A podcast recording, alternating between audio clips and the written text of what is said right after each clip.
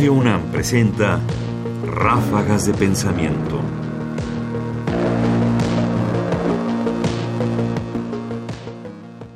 La sopa y la imposición. A mí me gusta la sopa y durante mucho tiempo me pregunté por qué a Mafalda no le gustaba la sopa. Era algo que me chocaba, por alguna razón, porque la sopa me gusta. Pero ahora descubro que no era la sopa.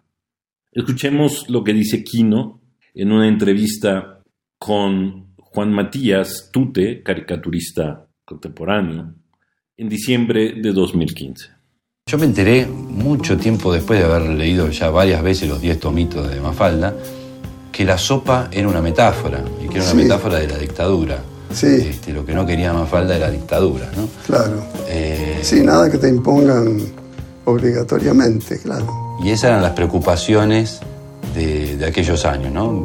Mediados de la década del 60 que se empezó a publicar este, Mafalda. Bueno, yo viví aterrado por la idea de que tenía que hacer servicio militar hasta que lo hice, ¿no?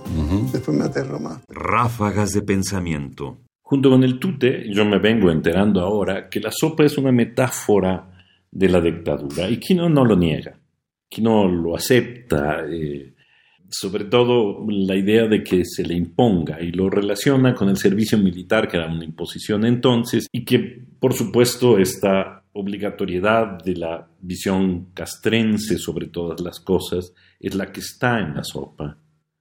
Pero quizás el enigma no es tanto lo que Quino quería representar con la sopa, sino lo que a fin y al cabo la sopa representa para cada uno de nosotros.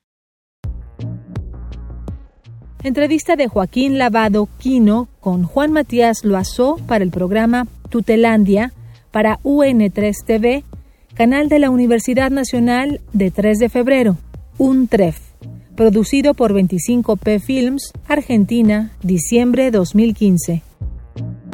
Comentarios: Ernesto Priani Saizó. Producción: Ignacio Bazán Estrada. Más información en la página ernestopriani.com. Busca el podcast en www.radiopodcast.unam.mx diagonal podcast.